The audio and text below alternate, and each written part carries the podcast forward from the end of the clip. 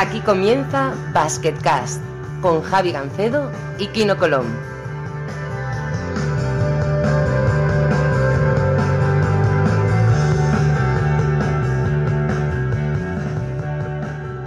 Hola a todos y bienvenidos al último episodio de la segunda temporada de Basketcast. Soy Javi Gancedo y con nosotros, como siempre, está Kino Colón. Kino, muy buenas. ¿Qué tal? Muy buenas, ¿cómo estamos? En Lleida, imagino, ¿no? Sí, pasando el, el veranito con la, con la familia y nada, pues, eh, contento por lo menos de poder ver a la familia bien, que es lo, lo único importante ahora. Yo, yo la verdad es que a estas alturas de temporada, o sea, a estas alturas de, de, de post-temporada tendría que estar en Sydney ahora mismo. Me salió una, una alerta del Outlook el otro día diciendo, ¿tu vuelo a Sydney sale? Digo, sí, sí, mi vuelo a Sydney sale, pa- mañana va a salir mi vuelo a Sydney. Así que nada, hemos tenido que rehacer cosas. Y bueno, hoy cerramos temporada, creo que con, con dos invitados muy especiales. Vamos a presentarlos. Eh, Sergio Rodríguez, muy buenas. Hola, buenas, ¿qué tal? Bueno, todos lo conocéis. Eh, base del Armani Milán, doble campeón de Euroliga con Chesca y con, y con Real Madrid. Por cierto, que solamente hay un jugador que haya ganado con tres equipos distintos, que es eh, Jasikevichus. Así que si necesitabas un reto extra, ya lo tienes. ¿eh? Sí, esperemos que haya dos más Claro, Con- Kyle, ¿eh? con Kyle Hines. Cierto, sí. cierto. Hombre, difícil, difícil, muy, muy complicado porque el sistema de la Euroliga es, siempre lo he dicho, uno de los más, de los más duros. Y, y bueno, a ver en qué queda todo, cómo, cómo podemos empezar la temporada, pero con, con muchas ganas. Y por supuesto tenemos eh, para mí una institución. Ahora tenemos que hablar de- del tema. Eh, Albero Oliver, muy buena. Hola, buenas, ¿qué tal? Albero Oliver, entre otras cosas, aparte de llevar más de 20 años jugando al máximo nivel en España, es autor de una de las canastas más increíbles que se han visto en la historia del deporte. Eh, yo creo que eh, aquel tiro ganador en Sevilla contra Caja San Fernando en- eh, con el Manresa pues, fue una, una no, no una de un millón, una de mil millones. ¿no? Sí, porque bueno, aparte la jugada no era así, la jugada era diferente, pero la cambiamos sobre la marcha. Y nada, yo solo recuerdo ir detrás del balón que no llegaba. Y bueno, después la metí y ya está, ¿no? Pero no me dio tiempo de pensar nada más que no sé, no ir a coger el balón. Te prometí una anécdota sobre eso. eso, lo fuerte de eso es que la riña decía que la asistencia había sido suya, que el mérito era, era suyo. O sea, imagínate cómo estaba la cosa. Hombre, el pase, el pase fue perfecto porque al final entró. En principio no fue muy bueno, pero, pero fue perfecto porque al final entró. Pero yo solo eso, recuerdo de que no llegaba el balón, que no llegaba. Pero bueno, llegué. Bueno, te puedo contar que yo estaba haciendo el partido en la radio y esto es una anécdota creo que graciosa. Eh, bueno, yo me quedé en shock, obviamente, porque iba con, con Sevilla, ¿no? Y pasó 15 minutos después del partido. Yo estaba allí, pues hecho una mierda. Y me llama Pablo Malo de Molina, entonces jefe de ACD.com. Dice, oye, ¿tú has estado en San Pablo? Digo, sí, sí. Entonces los partidos se grababan con una cámara fija y no había imágenes. No es como ahora que se puede ver todo, ¿no? Eh, y me dice, sí, sí, sí que está. Dice, oye, ¿y cómo ha sido la última jugada? Digo, y yo, ¿en serio me estás preguntando esto? Eh, Albero Olivera ha metido la canasta del siglo. No es que haya metido un tiro para ganar, no, no. Es que ha metido un metro fuera del campo, dándose la vuelta en el aire, por encima del tablero para ganar. Dice, ¿en serio? Digo, sí, sí. Y entonces Pablo, que eran las 10 de la noche, 10 y media, eh, llamó a Televisión Española y consiguió tener la jugada en acd.com esa misma noche y viralizarla de alguna manera. O sea que si aquello corrió como la pólvora fue por culpa mía encima. O sea, no solamente cornudo, pero apaleado también, ¿sabes? O sea, Hombre, y a, y a nosotros nos pasó como a mí me pasó, eh, porque fue importante, ¿no? Porque estábamos mal, eh, que nos llamaran de, perdón, de Cataluña Radio en la previa de un partido del Barça.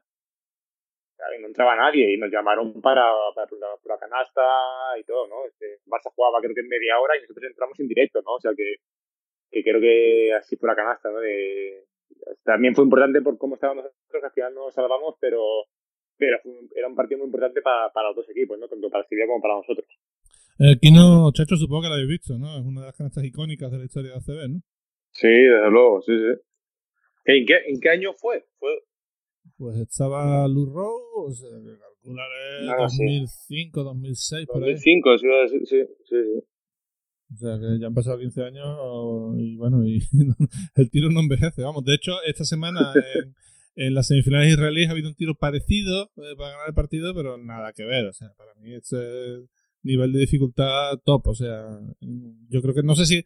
Supongo que lo has vuelto a intentar, no sé si te ha salido alguna vez más. ¿no? Bueno, me hicieron esa semana me hicieron intentarlo para la televisión de Cataluña y lo hice, pero nada, nada que ver. Pero sí que sí que el, el vídeo lo he visto unas cuantas veces, claro, sobre todo cuando en la semana esa, y hay cosas muy buenas, ¿no? Si, no sé si tú lo has visto también, cuando el balón va, el banquillo de Fernando está allí. Y está Darren Philly que está en el banquillo, está de pies, el balón va para él, se va para atrás, se va para atrás, pasa la valla de publicidad y cuando lo metes se va para el vestuario. Algo así, ¿sabes? O sea, hay cosas muy graciosas que, que sí que lo vimos y que me acuerdo con Ferran La Viña, alguno más que lo estábamos viendo y nos fijamos en todo, ¿no? O sea que, que hay cosas muy graciosas del vídeo. Entonces, fijaos, Rodney White está jugando con vosotros y lo, celebra antes de que entre, ¿no? Antes de que entre, sí, es verdad, lo celebra antes de que, de que entre el tío. Joder, qué cosas, tío. Bueno, eh, os he reunido aquí para hacer un especial sobre la exposición de base. Eh, un poquito cerrar la temporada yo creo que de la mejor manera posible. Así que os iré tirando preguntas, pero vosotros hablad entre vosotros lo que, lo que queráis, porque el programa es prácticamente vuestro, porque obviamente vosotros sois tres bases de élite y yo no soy absolutamente nadie, así que más vale que saquéis cosas. Lo primero, eh, eh, quería preguntaros por la dirección de juego en sí. ¿Es algo que se nace con ello, ser capaz de manejar un grupo de gente como lo manejáis vosotros? ¿O es algo que se va adquiriendo con el tiempo dependiendo de los entrenadores que tengas? Y bien empieza. Yo dejo a los veteranos. O sea, que yo no? 20 años en élite y luego el chacho que... tú eres, el, eres el anfitrión, Kino. Eso. Bueno, a ver, eh, yo, yo, creo que va un poco de todo. Yo creo que, que se nace también un poco con, con, eso. A mí desde pequeño mi padre, que era, que era base también, me han jugado mucho la cultura esta de, pues de, dirigir bien, de compartir, de, de, generar para los demás. Y luego pues yo creo que hay un momento clave cuando ya subes a, a senior, ahí pues eh, yo creo que todos más o menos nos basamos en una figura pues, eh, veterana de un base que te, que te enseña y bueno, ahí aprendes un poco cómo, cómo se hace, cómo se dirige un grupo, cómo, cómo manejar los egos o individuales que pueden haber en el equipo y cómo intentar cuajarlo lo mejor posible. Yo creo que a mí lo que me gusta, una de las cosas que me gusta es que hay un trabajo también de fuera de la pista de hacer que todos estén cómodos cuando, cuando luego juegan contigo y, y bueno, se sientan cómodos en, el juego, pero bueno, eh, te hablarán mejor y otros que, que saben mucho más. Pues bueno, yo creo que, que va con el carácter también de, la persona, del jugador, eh, pero tengo claro que con los años mejoras. Más si quieres, ¿no? Eh, yo pienso que soy mucho mejor base ahora que hace 10 años. el físico es el que es, ¿no? No sé qué es de, de hace 10 años, pero de, entender el juego, de, cómo jugar, de los compañeros, el conocimiento del rival, de la defensa. Soy mucho mejor ahora que hace 10. Pero claro, el físico es otro tema, ¿no? Pero sí que con la, con la edad, con la experiencia, al final de jugar muchos partidos, de entrenar mucho, y después también con los compañeros. Eh, no, o sea, yo, por ejemplo, un compañero que a lo mejor parece que no, yo tuve a Jordi Llorens en, en Manresa, un pivot tosco, pero el tío te ayudaba mucho y te, te aconsejaba, oye, pues ahora si pasa esto, esto, y, y aprendías. Pero me estás aprendiendo siempre. Eh, yo, por ejemplo, yo más de un partido hay momentos que no sé qué jugar en ataque, porque las cosas van mal y bueno, y pides ayuda. Yo tengo que problema pedir ayuda a un compañero o al entrenador, o sea que bueno, pero sobre todo yo creo que con los años eh, vas mejorando. Bueno, yo creo que es un poco de forma natural. Eh, empezamos a jugar de base por nuestras condiciones físicas cuando somos pequeños. Eh, no somos los más altos, los más fuertes y, normalmente, pues cuando te inicias, el pequeño es el que juega de base y sube el balón, porque suele ser el más ágil. Eh, después también creo que hay algo que, que, está muy relacionado, que es que nos encanta el baloncesto, nos, gusta, disfrutamos jugando. Y eso para ser base es muy importante, porque tienes que estar muy metido en el juego y disfrutarlo. Y, y, después otra cosa clave, ¿sabes? Eh, que te guste compartir, compartir con, con los compañeros, que, que, que te sientas bien eh, viendo cómo el equipo juega bien y, y, como ha dicho tanto Albert como, como Kino, a lo largo de, de la carrera pues vas mejorando y vas, vas sabiendo con las experiencias que, antes, que has tenido eh, anteriores lo que te puede venir bien en cada momento del partido. Tratas de analizarlo todo eh, desde un prisma diferente al que, al que, al que haces al principio. Así que, bueno, creo que es un poco de forma natural, pero, pero en general, eh, con esas condiciones, eh, a todos pues nos gusta mucho el, el, el, baloncesto y el juego, disfrutamos. Esto que mencionas, Chacho, yo creo que es bastante interesante. No he conocido ningún base de élite que no le guste mucho el baloncesto. Hay casos casi clínicos como Spanulis o, o Nico Fisis que se juntan en verano y siguen hablando sin parar de baloncesto y que al que no le guste tiene que huir de allí porque porque no hacen que hablar, intentas cambiarle el tema y ellos siguen a lo suyo hablando de todo. Eh, eh, no, es necesario, pero, pero sí es verdad que todo el que llega parece que tenga una obsesión por el juego importante, ¿no? totalmente. Sobre todo porque te tienes que preocupar por lo que tú estás haciendo y por lo que cómo están los demás. Y eso te genera pues tener una tensión extra a lo que puede tener otro jugador que, que, está eh, más limitado en la toma de decisiones y, y, eso pues bueno creo que es importante para un base que, esté pendiente de lo que pasa a su alrededor y ponga más atención. Al final, al final tienes que entender, tienes que entender también un poco de, de baloncesto, tienes que entender un poco los compañeros porque están en, pues en, en, el estado de ánimo que estén, eh, que necesitan. Eh, entonces, eh, un jugador que entiende más el baloncesto y que sepa pues, un poco eh, también ver psicológicamente lo que les pasa a sus compañeros, pues siempre va, a ir avanzado. Yo creo que los buenos bases pues entienden muy bien de cómo va el juego, tácticamente son muy, muy buenos y bueno, es algo que yo creo que nos caracteriza pues, a todos los bases de, de. Alberto, ¿ves mucho baloncesto aparte de, bueno, de todos los vídeos que tienes que ver por, por scouting y eso? ¿qué? Sí, a mí me gusta ver mucho. Me gusta pues ver Euroliga, la liga, la liga andesa y todo. NBA veo menos. Eh, también me bueno, disfruto más viendo playoff que, que liga regular, pero también por horario, pero sí que, que bueno, hasta Eurocup, para pasado podías ver eh, eh, Champions, Eurocup, eh, todo, ¿no? Euroliga, GB y, y, bueno, sí que iba bastante. Aparte en Sevilla estaba solo y aprovechaba pues por la tarde para, para ver partidos, así que pues era tarde más amena. Y me gusta ver todo y aprendes de todo, ¿no? Pero no solo de, de los bases, ¿no? También de, de los pivots, eh, de los aleros y bueno, te fijan, yo, bueno, yo me fijo mucho en cómo atacan según qué equipos, en las defensas, ahora hay muchas modas de que todos los equipos atacan y defienden igual, explicarme equipos que, juegan diferente y hasta a veces hasta viendo otros deportes, pues bueno, eh, pienso que alguna cosa hasta puede venir bien, bien al baloncesto, ¿no? Porque a veces eh, estamos demasiado centrados en nuestro deporte y bueno, si quieres creo que innovar un poco, a lo mejor tienes que ver otros deportes, otras cosas para que, bueno, a lo mejor también la puedes aportar al, al baloncesto, ¿no? Pero sí que veo mucho, mucho baloncesto y muchos deportes. Eso es interesante. Además, eh, Albert, aprovechando que tú llevas más de 20 años en la leche, te quería preguntar cómo ha evolucionado la posición de base. Parece que el tema de ser una especie de psicólogo dentro de la pizza más o menos se ha mantenido durante los años, pero ¿cómo ha, cómo ha cambiado el base desde bueno, desde finales de los años 90 hasta la actualidad, en 2020? Bueno, ha cambiado bastante, ¿no? Seguramente ahora el base es más completo que antes. Antes había muchos bases que, que eran muy, muy buenos dirigiendo o asistiendo solo y, por ejemplo, eh, Pablo Lasso eh, era un jugador que no notaba que físicamente era, era justito, por decir, entre otras cosas, ¿no? Y, y, jugó a un nivel tremendo, tanto en Basconia como en el Real Madrid. Eh, jugó a un nivel muy alto, ¿no? Ahora, pues a lo mejor lo tenía más complicado, seguramente porque no tiraba de fuera y porque físicamente era pequeño y no era muy rápido, ¿no? Ahora los la mayoría de bases eh, son muy complicados. A mí me pasa con la edad, ¿no? Cada vez que son más físicos o son muy rápidos tengo muchos problemas, ¿no? Y, y a lo mejor el base director se está pidiendo algo más, ¿no? Muchos, eh, poniendo muchos entrenadores en momentos que juegan con combos, pero bueno, yo soy del base de, me gusta el base de toda la vida, ¿no? Que dirige y que, bueno, que puede hacer más cosas, ¿no? Pero sí que lo que más ha cambiado ha sido que que antes, eh, bueno, siendo un base director que pasaba bien, pues podía jugar muchos años y ahora solo con eso es más complicado. Entiendo, chicos, ¿qué pensáis?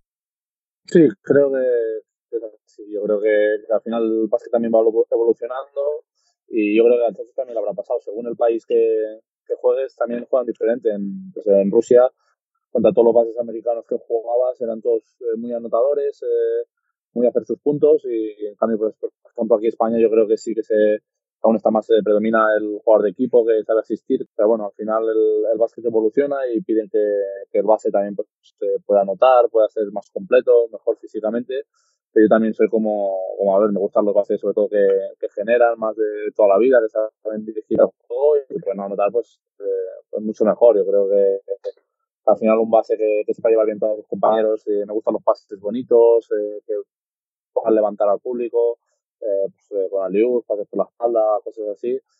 Yo creo que, que esa originalidad o creatividad yo creo que es, es, algo muy, muy bueno para el equipo, para el espectador, para el baloncesto en general. Y...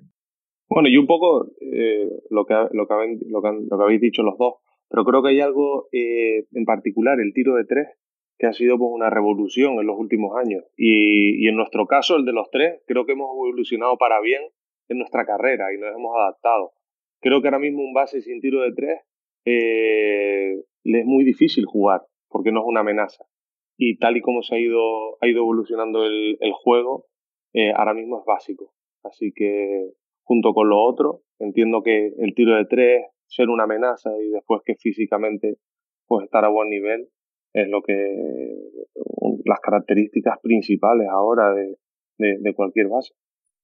Y jugar pick and roll. Eh, ahora de repente, cada vez más, yo no sé si es por la influencia de, de estos Tony Malone en su época o, qué pasa, pero es verdad que se juega mucho pick and roll, sobre todo en Euroliga. Eh, lo dicho, hay que tener buen tiro de tres por si pasa el defensor por detrás, eh, estar dispuesto ya para tirar rápidamente.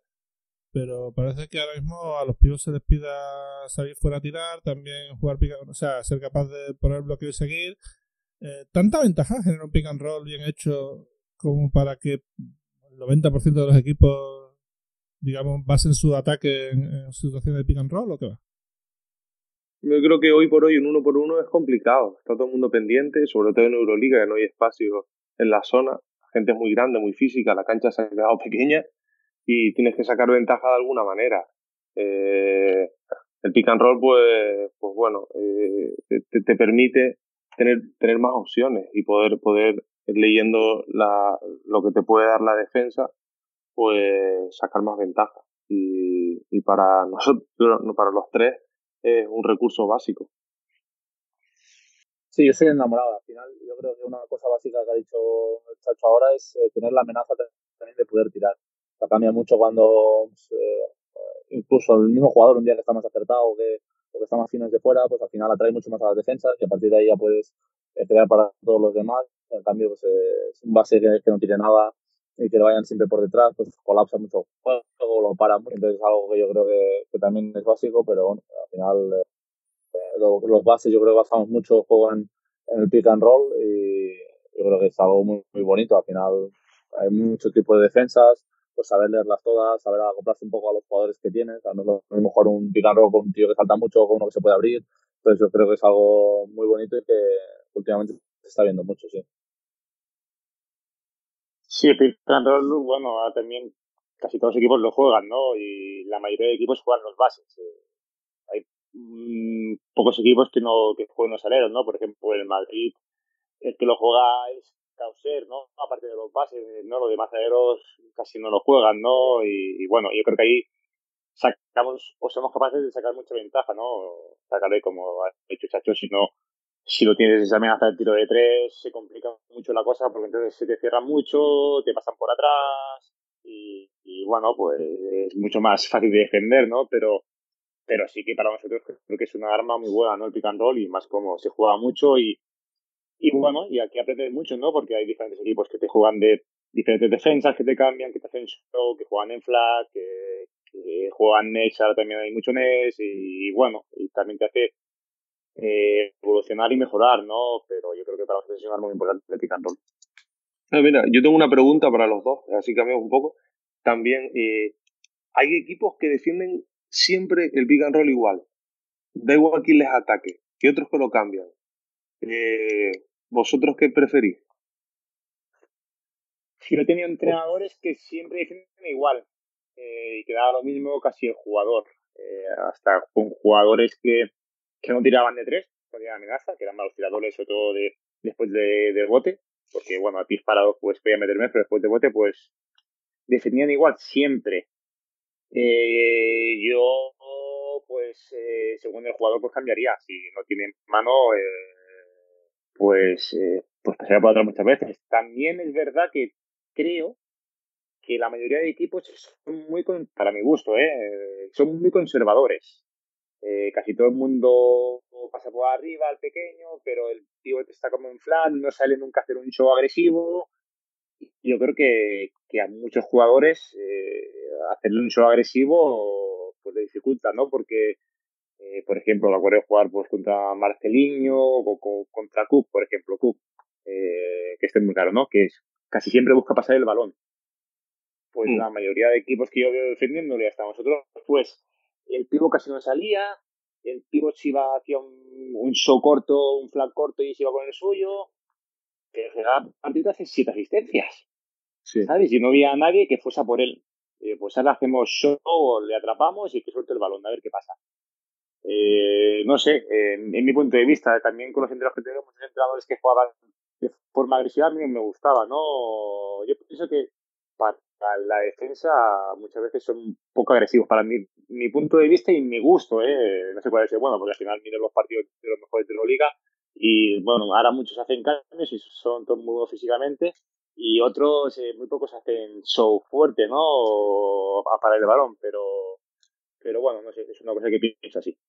Yo creo que lo ideal es ir cambiando dependiendo, dependiendo del, del jugador, pero hay muchas veces que los equipos no saben reaccionar y tienen que hacer lo mismo. Nos ha pasado durante épocas de, de temporadas en las que el equipo no reacciona a la, a la, a la, al ataque y, y, lo más fácil es defender todos igual.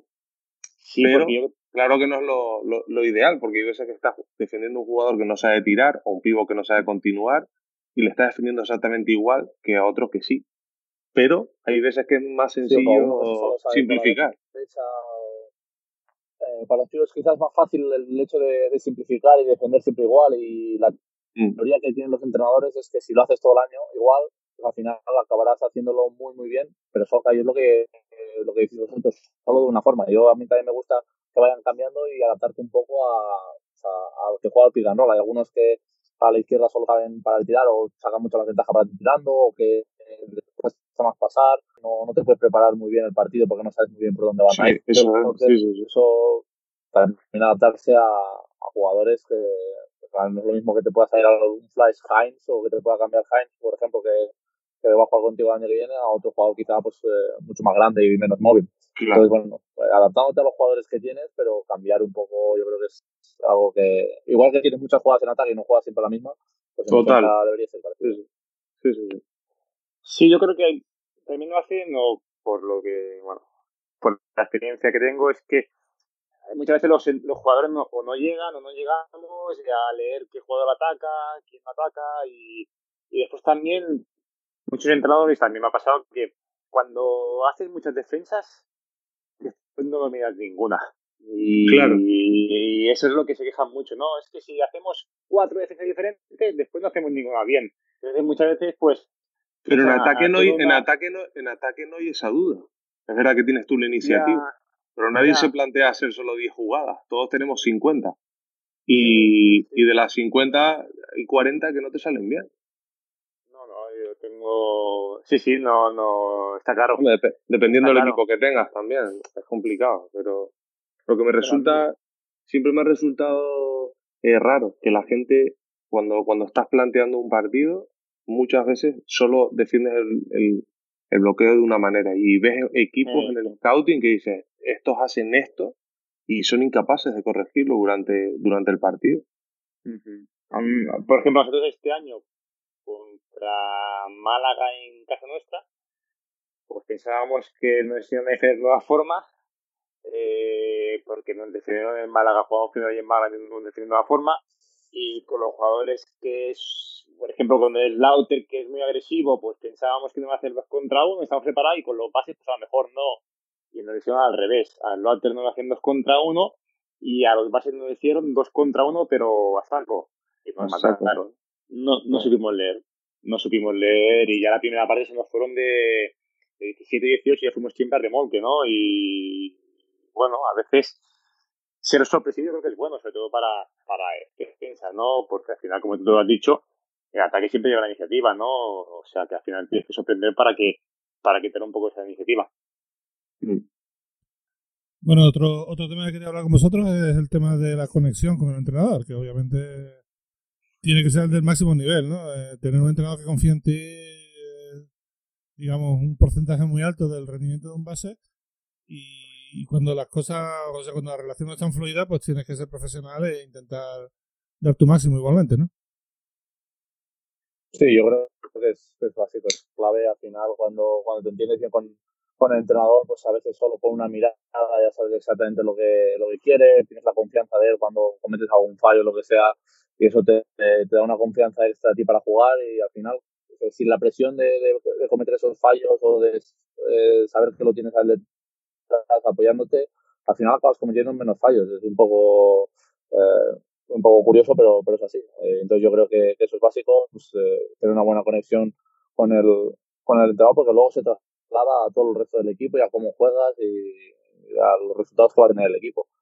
Entonces, bueno, eh, cuando tienes esa suerte de, de, poder llevarte muy bien y, entenderte solo con la mirada, yo creo que es un, un, lujo y es cuando, cuando yo creo que siempre jugamos mejor. No solo el base, sino también todos los otros, pero el base al final yo creo que es el que, el que más se ve. Sí, es importante, ¿no? Como ha dicho Kino, para todos los jugadores, no solo para el base. Eh, pero, por ejemplo, a mí yo tengo la suerte de, tener muchos y muy buenos y me lleva bastante bien. Y con muchos, por ejemplo, yo he ido a la, banda y he dicho, oye, ¿qué jugamos? Que no sé qué jugar. Y ningún problema, pero al revés también. alguna vez me ha, marcado la jugada y le he dicho que no, que tenía una preparada, le he hablado con algún compañero y le he dicho, tranquilo, la que tú quieras, ¿no? Y hasta una vez me ha mandado y lo he visto tan seguro que he dicho, vale, la tuya. O sea, que tiene la suerte de, poder hablar y de decir, pues ellos me han dejado hasta escoger, ¿no? A veces me han dejado escoger y no hay ningún problema, ya ha podido salir bien, ha podido salir mal, pero me dejan escoger, ¿no? Tiene esa, gran suerte, ¿no? Pero sí que creo que con la mayoría me han escuchado siempre, ¿no? Que al final lo que queremos es que nos escuchen después. Podrán decir que sí a lo que le decimos o que no, pero yo creo que es muy importante que, que tú te sientas escuchado y que el, y que el entrenador eh, en ti, ¿no? Sí, yo creo que para, para, para la confianza de un equipo y de un base es importante que el entrenador se, eh, pueda eh, delegar en el partido, sobre todo en el partido. Los jugadores están viendo lo que está pasando y el entrenador también. Pero hay, una, hay sensaciones y, y momentos del partido que tiene, que tiene que delegar y tiene que confiar en, en, en sus jugadores. Y eso para todos pues, es un plus muy grande. También está el hecho de los, todos los jugadores ven que el entrenador va a muerte con el base. O sea, tú puedes decir lo que quieras, que todos los jugadores eh, te seguirán. En cambio, si, si ven que ahí hay dudas y lo que sea, pues ahí se convierte también en una cosa más, eh, más difícil. Y cuando yo, tú le dices algo al pivot, pues el pivot quizá dice, bueno, sí, pero quizá el entrenador quiere por otra manera. Entonces ahí, en esa comunión, yo creo que va muy bien para, para llevar todo el equipo adelante, pero bueno, al final eh, es algo que ayuda, pero también he conocido muy buenos bases que se llevaban más con el entrenador y han acabado jugando muy bien. Entonces, eh, mm. bueno, eh, ayuda, pero, pero no es algo 100%. Sí, yo pienso que, que es bueno que sobre todo que el entrenador, entre comillas, tiene unos clarones, ¿no? Que, que si tú dices una cosa al grupo, que, que no te desacredite delante del equipo, ¿no? A lo mejor que te, te diga luego. Sí, eso es importante. Porque tú, al final seguramente los bases somos los que tomamos más decisiones de los jugadores dentro de la pista, ¿no? Eh, muchas cosas, sobre todo en ataque, pero yo, por ejemplo, mucho en defensa también, intento hablar mucho en defensa y, bueno, al final tomas muchas decisiones que las tomas, pues, que puedes equivocar y puedes acertar como todos, ¿no? Pero al final acabas tomando muchas decisiones y yo creo que es bueno sobre todo para, para que el equipo, pues, cuando tú, digas algo, pues te sigan, ¿no? Y, se sientan confiados, ¿no? Porque si el entrenador, pues, te desacredita en el momento ese, pues al final el equipo, pues, no tiene la confianza contigo como tenía antes. Y, crean, y se crean dudas que, que son complicadas. Y al final jugar con dudas es lo, lo peor que puedes hacer. También quería preguntar por jugadores. Eh, ¿Qué jugadores? Porque a ver, Oliver me ha sorprendido hablando de Llorens. Mm, diría que es el último jugador que me podría esperar que, que influya en un base, pero, pero oye, mira, esto va como va. Por eso lo he dicho. por eso lo he dicho, porque Jordi Llorens se ve jugando tosco. Es tosco. Tiene un movimiento por línea de fondo a lo pasado y, y poco más. Pero tiene inteligente jugando y eh, pegando bloqueos de la hostia. O sea, hay que decirlo, pegando bloqueos yo jugué, yo jugué con él yo juego con él tiene razón, Albert. Es que él es de los pivots que más se fijaba en los detalles de los bases y mm. más intentaba ayudar. Y a mí, aparte, yo juego con él cuando tenía 17 años. Él ya estaba a punto de, de, retirar. No sé si fue su último año. y, todo lo que ha dicho es que es, es totalmente cierto. Por eso quería preguntaros qué jugadores eran, digamos, vuestra referencia cuando empezabais en esto y, actualmente qué, qué bases os, molan.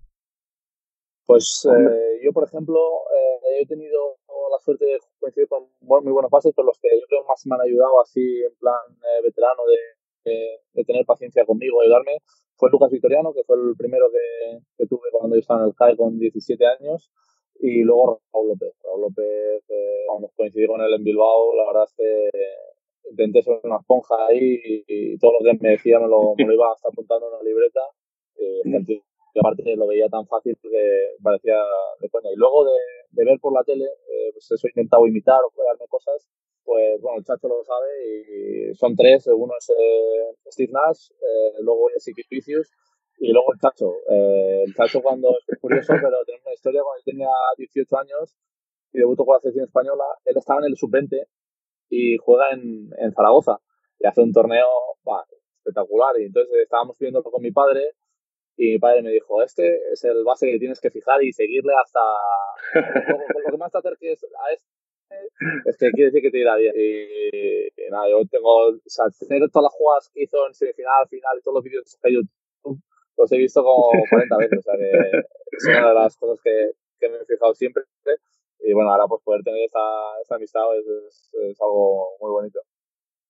Yo creo que sobre todo le, los que nos gusta y disfrutamos es ver jugadores que, que se lo pasen bien y que, que disfruten con, con, el baloncesto. Eh, yo tuve la suerte de coincidir con Asofra de pequeño, en mis primeros años en el, en el, en el estudiante y creo que no hay mejor ejemplo eh, de alguien que, que hace lo que le da la gana, que disfruta, que es ganador y que, y que compite al máximo. Además, eh, coincidimos, yo tenía 18 años, el 36, había una diferencia importante, pero nos lo pasábamos muy bien en los entrenamientos, en los partidos y, me, ayudó, me ayudó mucho en esos momentos.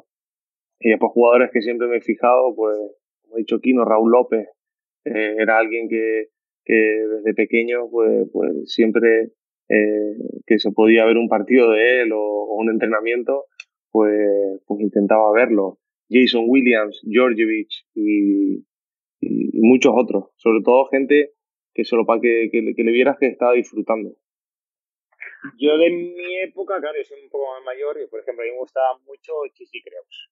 Mm. Eh, Chichi de verla, aparte, pude jugar contra él, amistoso cuando yo estaba en la peña vinculado con el primer equipo, entre temporada, y bueno, hice un partidazo, eh, se gozaba en aquella época, tuve la suerte de coincidir con Turner, eh, André Turner en La Peña, era cuando empecé ahí y, era verlo, los entrenos eran, bueno, y entrenar con él era, estaba muy muy bien, ¿no? Y, y, por ejemplo, jugar contra me costaba muchísimo Calderón. Calderón, jugué con él, contra él, él cuando estaba en Alicante y en Lleida, que subió a Alicante, y también hace cuando estaba en Vasconia sobre todo. Elmer Bennett, Elmer Bennett era durísimo, era, era, era muy duro, eh, no sé. Y ahora pues eh, tuve la suerte de jugar con Espanulis, que quería jugar contra él, no lo he dicho nunca, y jugué. Pero, por ejemplo, era muy complicado cuando estaba, por ejemplo, cuando el Madrid de, de Yu Chacho, y ahora con Campacho, ¿no? Pero cuando estaban los dos eh, y Donsi, pues era muy complicado, ¿no? Porque eh, a veces pues tienes el equipo contrario, un base muy, muy bueno, que nota mucho y que hace mucho, pero el otro es más tranquilo, ¿no? Porque en esa época con el Madrid, pues, si no sabías cuál era, cuál era peor, ¿no? De jugar en contra, ¿no? O sea, que, bueno. Eh, se sentaba uno y el otro era peor. más, más o menos, más o menos. Era, era complicado, ¿no? Eh, era, era complicado, era complicado. Aparte, tuve la desgracia de, de, bueno, que los mejores años deportivamente, entre comillas, pues fue contra ellos, ¿no? Y la Copa del Rey que estuvimos a punto de, pues, de ganar, pues no la ganamos. Eh, nos ha tocado unos cuantos partidos pues, contra ellos que, que bueno, nos han fastidiado, entre comillas, ¿no? Elija su veneno, o sea, Chacho, Yul, Doncic, Campazzo. Y como he dicho antes, Bennett. Bennett era durísimo, durísimo. Yo, por ejemplo, que siempre soy un tío que, que reboteaba ataque bastante bien, siempre reboteaba bien en ataque que iba, él me bloqueaba de cara, me metía unas hostias para que no fuese al rebote tremendo, ¿no? Y era, era, era bonito jugar contra él, pero era un tío muy, muy duro, ¿no? De me acuerdo jugar, era muy duro. Oye, ahora que han hablado de Andy Turner, eh, eh, se me ocurre una cosa que los bases de alguna forma tienen que estar a veces por delante del reglamento, ¿no? Eh, Turner tenía una cosa que en aquella época había una regla que si la bocina sonaba y el balón tocaba, tocaba el aro, había salto entre dos, con lo cual eh, podías aguantar hasta el último segundo que si tenías la habilidad de tirar y que la pelota estuviera en el aire, pues salías ganando siempre. Si no entraba la pelota, conseguías por lo menos un salto entre dos, ¿no? Y resolvías muchas situaciones comprometidas así. Faltas tácticas, se me ocurre, se me ocurre esta cosa que hizo Ricky Rubio una vez de tocar la pelota con el hombro y luego sacarla. Parece que los bases también tenéis que estar un poquito por delante del reglamento, ¿no? O sacarle ventaja de alguna manera, ¿no? Sí, al final intenta sacarle ventaja a, todo, ¿no? al reglamento, al juego, a cómo juega el equipo contrario, o como hemos dicho antes, cómo defiende el equipo contrario, o cómo es tu oponente. Eh, yo me acuerdo de un jugador, eh, no diré el nombre, me acuerdo de un jugador, por ejemplo, que estaba operando la rodilla y para una banda no defendía. Tú lo atacabas la misma banda y el tío es que no, no, llegaba a defenderte. La otra sí, pero para, para la otra no te llegaba, ¿no? Bueno, hay que intentar un poco sacarle un poco punta todas esas cosas, ¿no? Eh, y bueno, y más con la edad, ¿no? Ya cuando, pues, pues bueno, pues yo con la edad he posteado. Antes no posteaba, siempre me ha gustado, pero no lo hacía, pero he aprendido a postear, ¿no? Porque como no me voy de nadie, pues Eso te iba a preguntar, eso te iba a preguntar, Albert, ¿cómo, cómo empezaste? Porque puede ser un recurso interesante, pero siempre que lo intento, no, no puedo. No puedo. A mí, siempre, me sale el gancho. De izquierda, sale el gancho. Mágico. La gente se ríe. A mí siempre me ha gustado postear, siempre. Siempre yo sí, yo he dicho entre comillas que soy un 4 frustrado, porque me siempre me No, a mí también. Pero, es que me paran con un brazo, no puedo, no puedo recular. El año que empecé a hacerlo fue con Aito. Y con Aito, pues con un par de cosas, pues, que hacía y bueno, eh, yo creo que aquí hay dos temas. Uno, ¿puedes por fuerza o puedes por fuerza? Yo no, o si puedes por fuerza, por fuerza, si no por habilidad. Pues yo puedo, yo normalmente lo que hago es por habilidad. Eh, cuando hay mucho choque, pues intento separarme y no chocar con él e intentan ganar, terreno. Después, también es verdad que la gente, por ejemplo, los pases no estamos acostumbrados a, defender el poste bajo. Es una ventaja, eh, porque hay pocos pases que, que defienden el poste bajo bien y, todo, ¿no? Y la gente de fuera. Y después, pues, pues te tengo gancho de izquierda, ese que tengo gancho de izquierda taldero. Y ya saca pero no, no sé si te, pas, te pasaba las primeras veces que lo hacía, que es lo que me pasa a mí, que lo suelo intentar tres, cuatro veces al año y la gente se descojona. Entonces, me, me es imposible mejorarlo cuando me pongo el poste bajo. Bueno, yo, tuve la suerte de ese con Aito, pues, pues supongo, supongo, que él también me dio con pues, habilidoso cuando me poste abajo. Y, y, nada, también es verdad que yo, por ejemplo, desde los últimos, no sé, siete años, como os he dicho antes, nunca me voy a nadie, pues yo muchas veces hasta he posteado desde tiros libres, desde el triple, desde el centro. Porque no me iba a llegar pocos segundos y le posteaba un poco y me iba a poner una para otra. Y lo hiciste más natural y fuiste ganando terreno. Sí, y con ahí también, yo creo que también los compañeros eh, te ayudan también, eh, y el entrenador, el cómo se colocan los demás compañeros. Eh, y, por ejemplo, me acuerdo el año con Casimiro, que con Luis, que teníamos a, a Marcus Ericsson, y yo posteaba ese año, posteaba bastante. Claro, y salía en el carretón o en el pin down. Sí, pues posteaba, pero por ejemplo, cuando estaba él en pista, yo estaba posteando, el suyo me ayudaba, uno menos.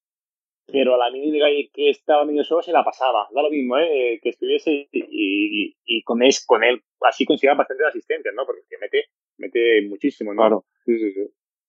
Pero es como todo, es práctica, también es verdad, como ha dicho, pues bueno, el gancho de izquierda, pues ese es trabajado, porque yo de pequeño, como de pequeño tampoco era muy físicamente, pues utilizaba mucho de izquierda.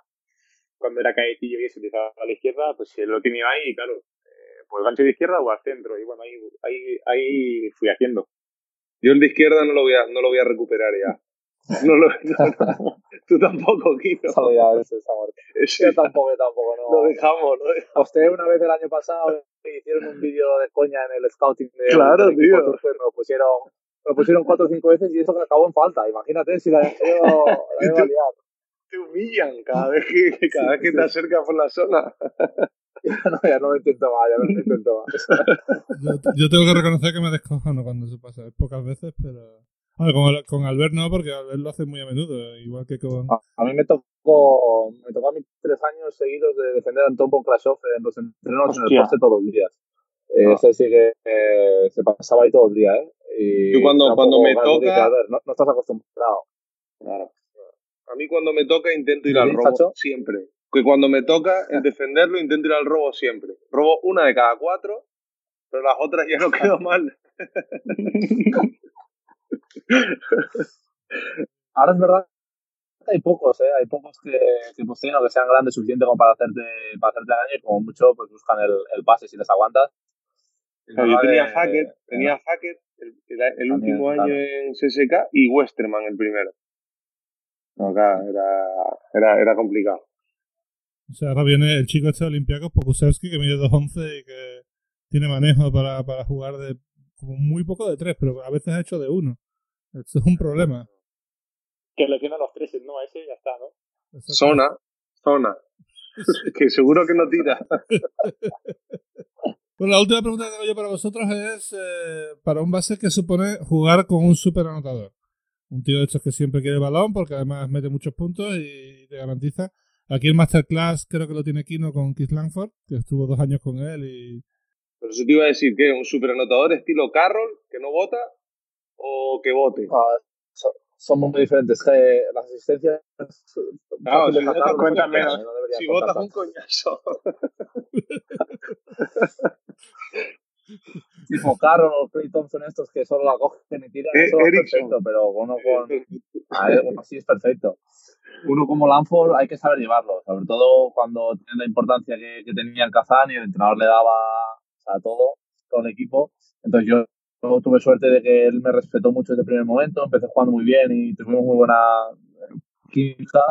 Y bueno, al final cuando, cuando tiene el día este de meter mucho y no lo pueden parar, eh, te hace hasta el trabajo más fácil. De, el problema es el día este que está fallando mucho y ahí tienes que darle como gotitas, pero tienes que seguir dándole por, por, por la figura que es. Pero bueno, es algo que, que, sí que te cambia un poco el juego. También tener un pivot que, que tienes que darle balones al poste bajo, pues un poco, un poco lo mismo, que no sea muy móvil y no sé, se me ocurre tipo Brusis de antes cuando pues bueno, pues son jugadores que cambian el juego, pero que cuando están acertados te, te dan muchos partidos. Entonces, bueno, hay que, como todos, hay que saber llevarlo y, entenderlo también. La verdad es que no lo había pensado, pero claro, un jugador como Carroll que no, no vota y que tiene en las manos medio segundo, no me supongo que es más fácil de, de, conectar con él, ¿no? Si él coge bien el bloqueo. Hace 18 puntos, ya ha votado, ha votado tres veces y hace 18 puntos en 15 minutos. Hombre, eso para un base es una mina. Eso es fantástico. Cuando sale del carretón, le sale el pivot y el suyo persiguiendo y aún así la mete de tres y te cuenta asistencia. Eso es, eso, eso es fantástico.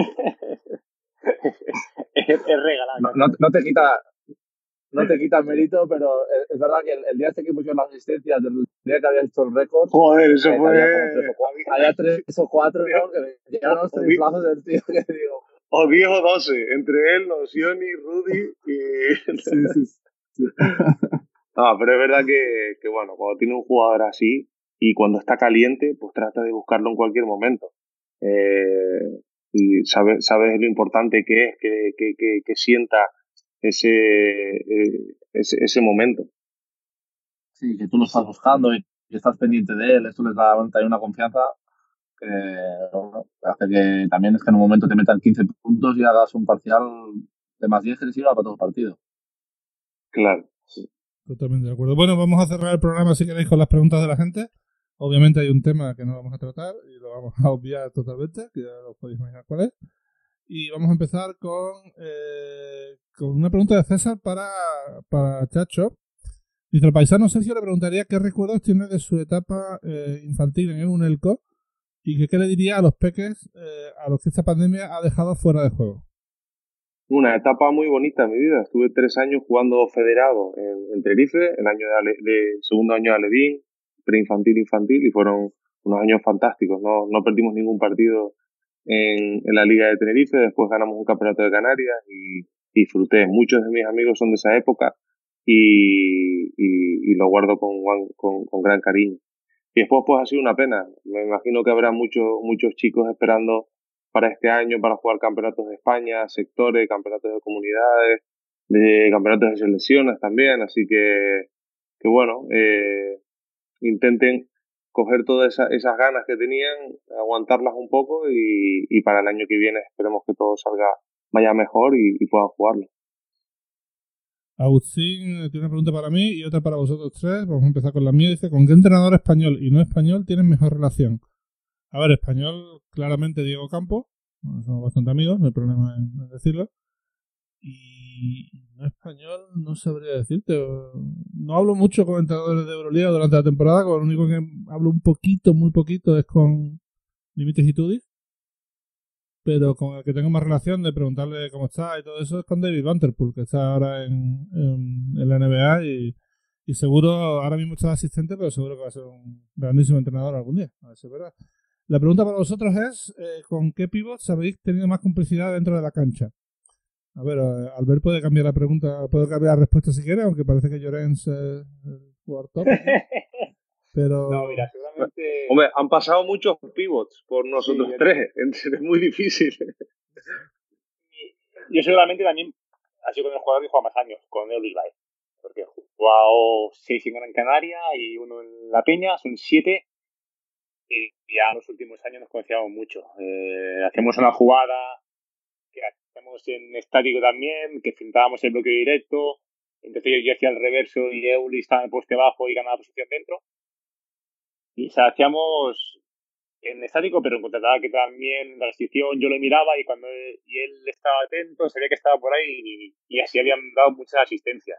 Alguna le había tirado a la grada, porque muchas veces se le ponían por delante y arriesgaba y la tirabas a la grada, pero le había dado muchas asistencias. Y bueno, también con los años. Y uno que tuve la desgracia de jugar muy poco, que fue Rebraca, el Rebraca que coincidí con él en Valencia tres meses, me hubiese gustado coincidir más porque era buenísimo. Y mira que venía una lesión que estuvo para seis meses, pero era muy bueno y era enorme. Y le podías pasar el balón en el poste bajo donde quisiese, porque el pivot de, que defendía parecía pequeño. O sea, pero pero fue la desgracia que fue solo tres meses con él. No, para mí es muy difícil, es que estaba pensando y, y es complicado. Eh, bueno, pues los Gasol, Felipe, eh, muchos americanos atléticos, Kyle Hines, Otelo, eh, Lauter, Borusis, no sé, eh, la Marcus Aldrich en, en, Portland. La verdad que he, tenido suerte de jugar. Estaba enamorado de ti, ¿eh? ¿Eh? Lauter estaba enamorado de ti, ¿eh? Y yo de él, y yo de él. Cuando lo vi. Defendía al suyo y al mío. Pero, pero es verdad que, que, bueno, que he tenido suerte de estar con muchísimos pivots que, que tanto entendían el, eh, eh, el juego como me ayudaban en, en, aspectos en los que yo no me encontraba más, eh, más cómodo y, y bueno, con muchos. Eh, quizá Gustavo Ayón y Natalia Williams son Ayón también. Más, Ayón, por supuesto. Pues Ayón me parecía de las mejores manos que, con las que jugaba. Sí, sí, sí. cogía a todas y, aparte teníamos de la jugada hasta que pintaba que venía el pick and roll y iba al, al mate como un animal que tenía 20 años o 22 años y con la talla también porque le tiraras donde la tiraras la cogía y te la hundía. Me acuerdo un partido de BTV que hicimos 7 aliups o sea en un mismo partido. Eh, pues eso, que hablábamos antes que tienes que cambiar la defensa que no es que no, no vamos pues, pues 7 aliups y quizás son los dos temas más conexión he tenido también hay un par de preguntas muy parecidas de Miguel Ángel Jiménez y de Carmen Alcaide. Vamos a hacer eh, solo una. Que es, eh, para los tres bases, ¿cuál es la canasta más espectacular que habéis metido en vuestra carrera? A ver, la de Albert no hace falta decirla porque ya hemos hablado de ella. Esta está clara, ¿eh? Pero vosotros dos, ¿cómo lo tenéis? Pues, hombre, yo nunca, yo nunca he metido una canasta en el último segundo. Y espero, eh, antes de retirarme, meterla. Eh, no tan espectacular como la de Albert, pero algo parecido. Y quizás tiros libres, los tiros libres que de los Juegos Olímpicos de Río, eh, tiros libres con en la Final Four, tanto con el Madrid como con, con SSK y, alguna que otra canasta, pero no tengo ninguna en especial. Yo así ahora que, que recuerdo, yo creo que hay dos dos canastas que me han cambiado un poco de mi carrera y una es eh, con un X Hazan, que metió una canasta en el último segundo para, para ganar el primer partido de semifinales y acabamos llegando a la final y, y bueno, es un año muy bueno. Y luego otra que hice con, con la selección contra, contra Letonia, que, que nos dio la clasificación al Mundial. Eh, Esa fue mítica, ¿eh? El Palacio, el Palacio, el Palacio lleno, y íbamos ganando de 20, nos remontaron y fue un canastón de Quino. Estaba toda mi familia, estaba toda mi familia en la grada, es un día ah, muy especial. Me acuerdo que era el primer basket cast de todos, el primero que íbamos a hacer. Hicimos una prueba que no salió muy bien. Y dijimos, mira, dame dos semanas para que yo tenga más o menos técnicamente esto bien. Y, y, así tú vuelves de la ventana y a ver qué pasa, a ver si juegas bien. Y también hablamos de ello, jugar bien. Metió la canasta para meter a, a, a España en el Mundial. O sea, una canasta espectacular, aro pasado. Sí, sí, con efecto. La todos ya diciendo, ¿cómo vamos a perder este partido? El balón, el Molten de la selección, que, que no se puede ni jugar con él.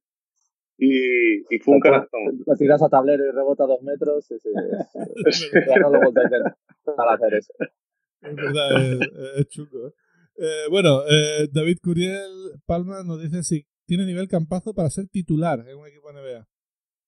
Dependerá del equipo, ¿no? Sí, bueno, dependerá del equipo y las circunstancias. Yo creo que, que nivel tiene, por supuesto. La ha demostrado en Europa, eh, con la selección y con todo. Depende un poco de las circunstancias del equipo al que llegue. La NBA es complicada, muchos jugadores buenísimos y, y tienes que tener suerte también de caer en un sitio que, que, que bueno, que, que, se den las condiciones. No, no sé cómo está la situación. Tiene contrato con el Madrid y no sé cómo va a acabar, pero, pero desde luego puede jugar en la NBA tranquilamente. No, yo estoy de acuerdo, creo que tiene nivel, tiene. Otra cosa es que vaya a un equipo correcto donde tenga minutos, donde pueda exhibir sus muchas cualidades. Ya veremos si, si eso pasa o no. Eh, hay dos preguntas más, una es para Chacho, otra es para Albert. Vamos a hacer primero la de Chacho. Dice, eh, coincidiste en medio año con Messina en el Madrid. ¿Qué diferencia observo? No, creo fue, fue medio año fue más, ¿no? ¿O fue, fue medio, fue medio. Ah, vale. Sí, sí, sí. Eh, yo el primer año de Messina en el Madrid estaba en la NBA y en los primeros, y el, el segundo año de Messina, que él eh, dimite en, a finales de enero eh, y después coge el equipo Lele Molín. Cierto, que de aquel de Siena y tal. ¿Qué diferencia observa el técnico italiano desde que entrenó en España al actual y por qué cree que no le fueron bien las cosas en el Real Madrid? Bueno, yo eh, hay que ponerlo todo pues, un poco. Yo creo que fueron experiencias diferentes para él. Venía de, estar en la Virtus, de estar en CSK y, y bueno, el Madrid estuvo a punto de meterse el primer año en, la Final Four, perdió el, el, el playoff contra el Barcelona y después el, el, segundo año nos metimos en Final Four y, y él dejó al equipo prácticamente clasificado. Tuvimos que jugar el playoff contra Valencia y después también coincidió con uno de los mejores Barcelonas de la historia. Entonces fue una época complicada en cuanto a resultados por las circunstancias. Eh, sí le he visto que ha cambiado, sobre todo la forma de llevar el, equipo fuera de, la cancha, eh, mucho más relajado, eh, entrenamos en, por las mañanas, hacemos un, un planteamiento muy NBA, eh, de ir a entrenar temprano y, terminar temprano y tener las tardes libres. Con el ritmo de competición ahora en la Euroliga es imposible tener otro tipo de horarios. Eh, en Moscú entrenábamos por las tardes y era horrible porque al final no tenías tiempo para, para descansar, para estar con la familia, no llegabas a, desconectar en ningún momento. Y ahora pues eh, es diferente y, creo que a él también le ha venido bien la experiencia de, no solo la competición eh, pura y dura como, como pasa en Europa y sobre todo los equipos que él ha dirigido, eh, sino también un poco de, de, de, de, llevarlo desde otro, también de ponerse en, en, en otro ángulo del, de la temporada. Y la última de Gonzalo Pérez es para Albert Oliver. Eh, en el podcast del Club Deportivo Estudio, Arnau Moreno, preparador físico del COSUR Betis, nos comentó que Oliver es de los que menos estira. Eh, te pregunta, ¿secretos sobre tu longevidad? Pues no lo sé, nunca me, nunca me ha gustado estirar, nunca, nunca, siempre lo he odiado. Hay muchas teorías, ¿no? Hay teorías que dicen que es mejor no estirar cuando acabas el entreno, sino al cabo de dos, tres, cuatro horas cuando el, el, cuerpo está más relajado, porque si no está en tensión entonces no estiras bien, eh, no lo sé. Es que me, lo, me aburre mucho, lo paso muy mal, me duele todo cuando estiro y me obligo a ir a yoga para hacer algo de estiramiento porque si no no lo hago Pero no lo sé, puede ser. Eh, puede ser. Eh, ya lo veremos. Eh, que, que, empiecen jugadores a estirar a ver si duran mucho o no. El caso es que no has tenido lesiones de gravedad tampoco, o sea que mejor funciona. ¿eh? No, no tiene, tiene suerte, ¿eh? porque claro, a veces se te va la rodilla, se te va la rodilla, o pisas al tobillo y pisas el tobillo. Pero sí que me he perdido muy pocos partidos. Eh, algunos los he jugado en condiciones, bueno, que no eran las mejores, pero bueno, eh, al final mm, todos estamos, intentamos jugar y esforzar bastante. Pero sí que he tenido suerte, ¿no? Mucha suerte. También me cuido mucho. Y como siempre hacemos bromas, siempre hacía bromas pues, bueno, con Eulis y alguno más, que es complicado que me rompa, que tenga una rotura de filas, porque como soy muy lento, pues es muy difícil romperme, ¿no? O sea que a lo que no ganas por un sitio, ganas por otra, ¿no? O sea que, que bueno, pero sí que es verdad que, que tiene muy poca lesión y también con la edad, pues tampoco te metes en mucho frego muchas veces, ¿no? Eh, no te vas a tirar a un balón que, que ya se ha perdido, y, pero bueno, sí que, sí que tiene suerte con las lesiones también. No, eso está claro y la verdad es que lo, lo celebro. ¿eh? Bueno, hasta aquí el programa hasta aquí la segunda temporada de Basket Voy a despedir primero a los invitados. Albert, eh, espero verte en una cancha ACB la temporada 2021. Me encantaría. Espero que si esa cancha es San Pablo, mejor que mejor. Y muchas gracias por haberte pasado por aquí. Muchas gracias a vosotros. Yo también espero verme en algún equipo, pero bueno, ya veremos a ver qué pasa al final. Ojalá, eh, Chacho, mucha suerte ahora ya en pretemporada en Milán. Eh, espero verte también durante la temporada Euroliga, a ver si todo va bien y, y se puede jugar sin problemas, pero bueno, a ver si. Veremos qué pasa, ¿no? Pero, pero por lo menos yo, yo tiendo a ser optimista, ya veremos. Sí, tenemos que tender. Así que, bueno, esperemos que sí. Un placer. Y nada, aquí no, muchas gracias por, por todo. Eh, feliz final de, de, vacaciones y al final no nos hemos pasado tan mal. Llevamos dos temporadas y, la cosa funciona, ¿eh? Ahora haremos un pequeño paréntesis, pero volveremos, volveremos. Volveremos seguro, ¿eh? Y, gracias a todos por, estar ahí, por escucharnos durante estas dos temporadas. Eh, volveremos para una tercera, ya veremos cuándo, aquí en Basketcast. Hasta aquí Basketcast, con Javi Gancedo y Kino Colombo.